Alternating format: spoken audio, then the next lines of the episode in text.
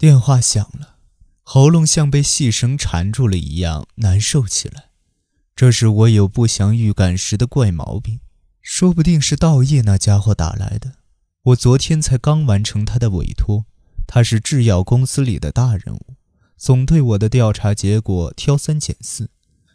您太太并没有出轨的迹象，不管我说多少遍，他都用疑惑的目光审视着报告书。看他那样子，就好像期盼着老婆出轨呢。偶尔会有这种客户，我也已经差不多快受够这个案子了。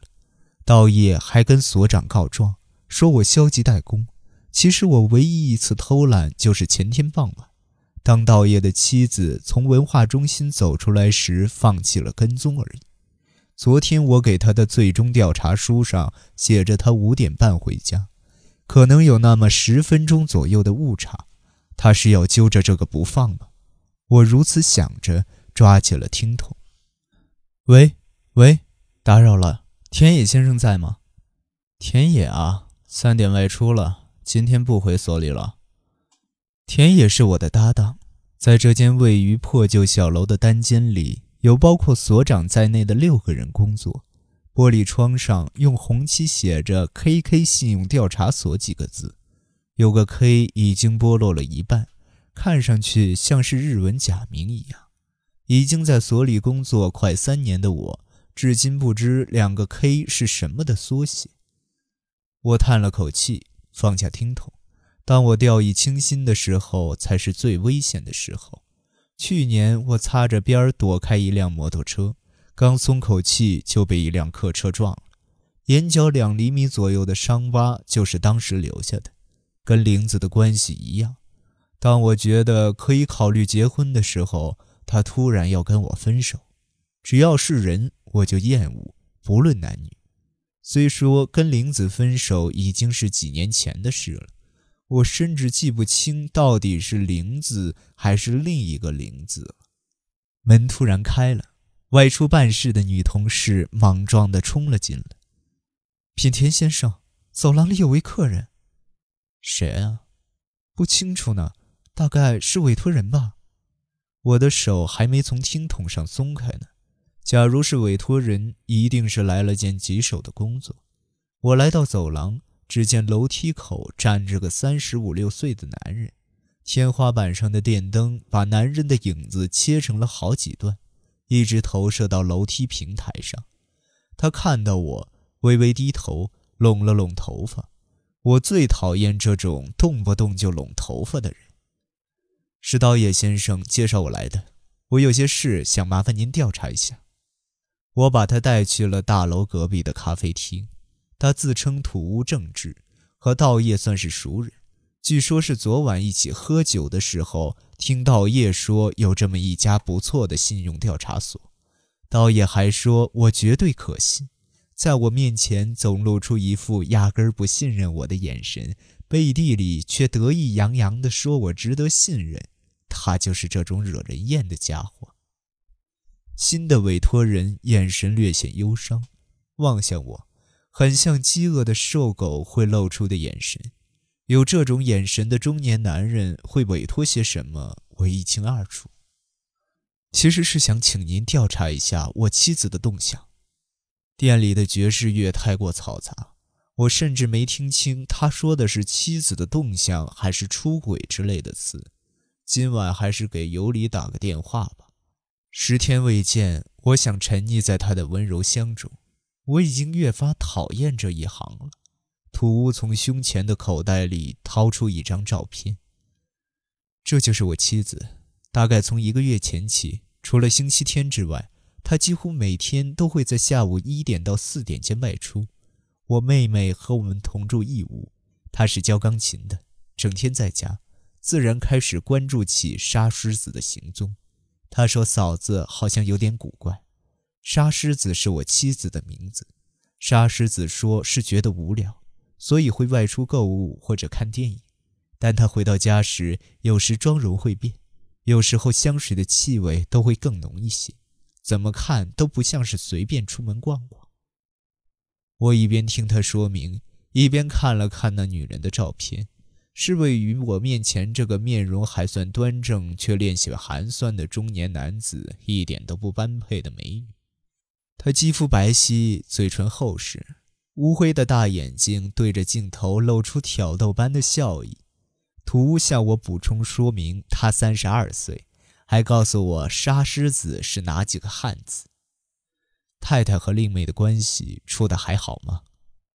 其实算不上好。他们俩都挺好强的，但照我妹妹的性格，并不会因为讨厌沙狮子就造谣告状。我不是这个意思，是说他会不会因为总和令妹同处一室，觉得很痛苦，出去散心呢？图摇头，他迷惑的眼神告诉我，这绝无可能，不会有错了。我心想，要判断妻子是否出轨，压根儿不必看妻子的眼睛。只要看委托人丈夫的眼睛，就明明白白了。而丈夫出轨，却会明显的写在妻子的眼睛里。最终，我们还是定下从明天一早开始监视土屋家，并跟踪外出的妻子。光做这些，跟其他委托并无区别，简直是愚蠢到让我想吐的委托。沙狮子必定会在四点回家，家里有我妹妹在。四点以后就不必守在家门前了。不过，图在最后提了一个条件：虽说是一点到四点的短时间工作，但希望您可以推掉其他工作，专心投入在我的委托上。当然，我会支付您一整天的酬劳。还有，这是他递来十万日元，声称是规定收费以外的谢礼。我假意推辞了一下，结果还是收了。金钱是我留在这一行的理由之一。他最后提出的条件，我并没放在心上，几乎是左耳进右耳出。土屋一副黯然神伤的样子，他话里的意思似乎是想将自己的殊死决心也传递到我这个调查者身上。不过我最近忙得不可开交，已经通宵了将近两个月，连所长都有点过意不去，说下次给我安排个轻松的活计。这个案子看上去就挺合适，我们很快就谈妥了。明天是星期天，所以从后天周一开始调查。报告形式是每天下午四点半致电土屋的工作单位，支付费用的发票每三天邮寄一次。请土屋画下他家的详细地图之后，我们便道别了。刚出咖啡厅，我就给信用调查所打了个电话。说今天不回去了，接着给尤里打了个电话。尤里说今晚最迟八点得去店里，要么现在就过去，要么过了午夜零点再去。我立即打了辆车。我挺喜欢好几个小时无所事事的荒废时间，却很讨厌约定时间后苦苦等待。我能在深夜的小巷里耐心等待情侣从旅馆走出来。但没法为了睡个女人而等上六小时，等待的过程中心里就会觉得腻烦，对女人的身子也不再有冲动。游离住在四谷的一栋高级公寓，公寓本身称得上一流，但和旁边的高楼大厦一比，又显得寒碜了点儿。不过我才不管它高级不高级，他的房间和情人旅馆的包间一样，只有那张床是有意义的。三个月前。我偶然去游离上班的酒吧喝酒，当天晚上就有了关系。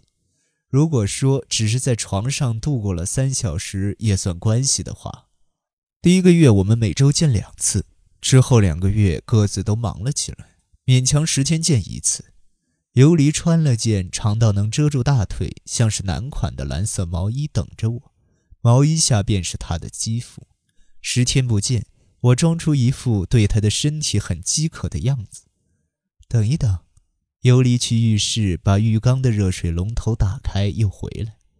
没多少时间了，要在热水放满之前结束。我说：“那还不如直接在浴室把事办了。”尤里回答说：“浴室的声音会传到隔壁，所以不行。”说完，大声笑了。今晚我能住下来吗？尤里考虑了片刻。回答说：“好啊，明天也能来吗？行啊，干脆这阵子每晚都来嘛。店里的活我也打算歇一阵子。我这屋子里前天进贼了呢，半夜有点害怕。其他男人不会有意见吗？